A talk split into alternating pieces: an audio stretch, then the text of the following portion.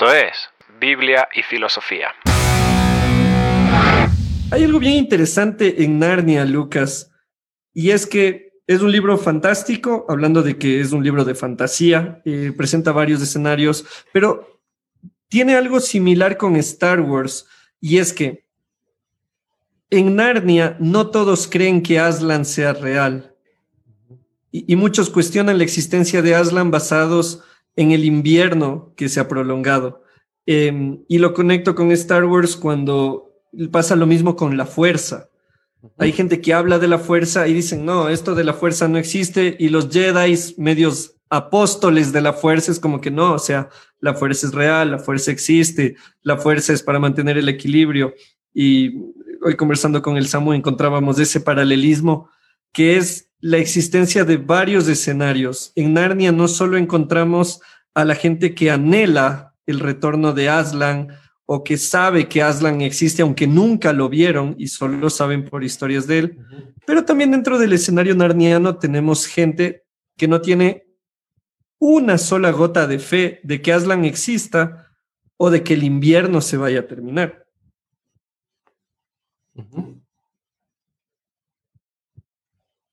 Entonces, ahí la,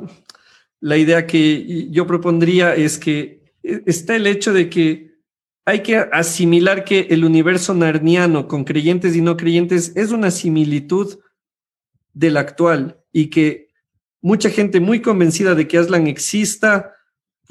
no sé cómo decirlo, tienen la esperanza, Él va a volver, Él nos va a salvar, pero hay otros que no, y no porque sean malos, sino porque no tienen argumentos suficientes para creer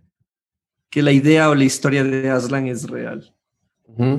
Sí, eh, hace, hace muy poquito en Argentina hubo todo un gran debate por, la cuestión de, la, legalización de la interrupción del embarazo, eh, digamos, la ley del aborto, como se la conoce, y bueno, en, los, en los gráficos figuran los sí, los no,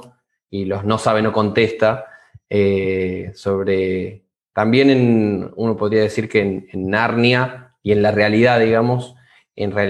lo que abunda son los no sabe, lo, no contesta, eh, o están en, proceso de búsqueda o en pregunta. Es interesante la comparación con, la fuerza. Eh, tenemos a los Sith de un lado, a los defensores del invierno y de la bruja blanca, eh, pero también tenemos a bueno, los, los Jedi por el otro lado y aquellos que esperan el retorno de Aslan o que hacen cosas concretamente para ese retorno mientras que te escuchaba me, acordaba de algo que dijo Blas Pascal,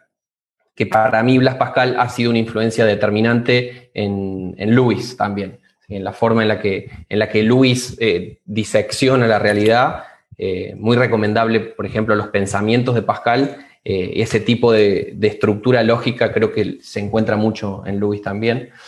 Y Pascal decía, la verdad tiene que ser algo lo suficientemente evidente como para que el que busque la pueda encontrar, pero al mismo tiempo no tan evidente eh, como para que alguien no pueda decir que tiene motivos para creer lo contrario.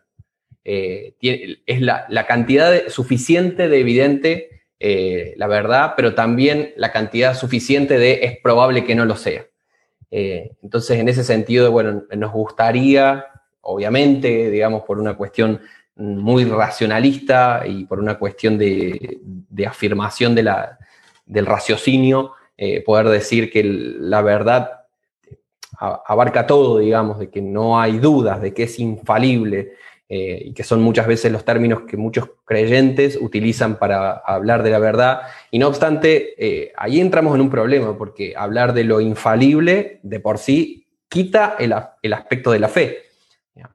porque parte del asunto de la fe es como bien, como bien propone Hebreos, digamos, estamos hablando de algo que se espera y de algo que no se ve. Si es infalible como un camión que me choca, eh, ¿hasta qué punto estamos hablando de la fe? Y creo que en parte eso es un vicio de muchos apologistas y que gracias a Dios no es así de Luis. Eh, creo que él no cae en ese, en ese prejuicio racionalista creyente, por así decirlo, eh, sino que justamente se mantiene abierto de que hay, hay, cierto,